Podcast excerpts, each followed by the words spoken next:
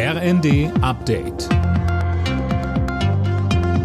Stündlich neu. Auf den Punkt informiert. Ich bin Johannes Schmidt. Es ist weiter eines der Streitthemen der Ampelkoalition, der mögliche Weiterbetrieb der deutschen Atomkraftwerke. Einen geplanten Kabinettsbeschluss dazu hat es nun wieder nicht gegeben.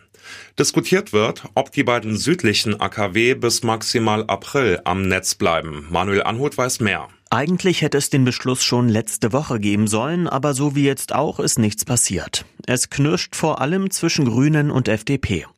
Die Liberalen wollen die Kraftwerke deutlich länger laufen lassen und auch abgeschaltete Meiler wieder ans Netz nehmen.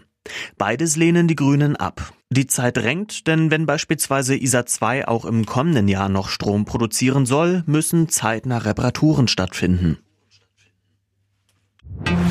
Gaskunden sollen noch in diesem Jahr entlastet werden, und zwar mit einer Einmalzahlung. Das schlägt die Expertenkommission der Bundesregierung vor.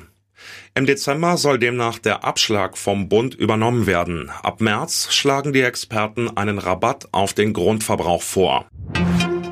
Deutschlands Cyberabwehrchef, der Präsident des Bundesamtes für Sicherheit in der Informationstechnik Schönbohm wird gefeuert. Laut Regierungskreisen soll er so schnell wie möglich abgelöst werden. Schönbohm wird ein ZDF-Bericht zum Verhängnis. Darin geht es um seine Nähe zu einem dubiosen Verein mit Kontakten zu russischen Geheimdiensten. Bundesinnenministerin Faeser wollte sich nicht zu einem Rauschmiss Schönbohms äußern. Das sind ernstzunehmende Vorwürfe und die werden wir erstmal prüfen und dann die notwendigen Schritte auch einleiten.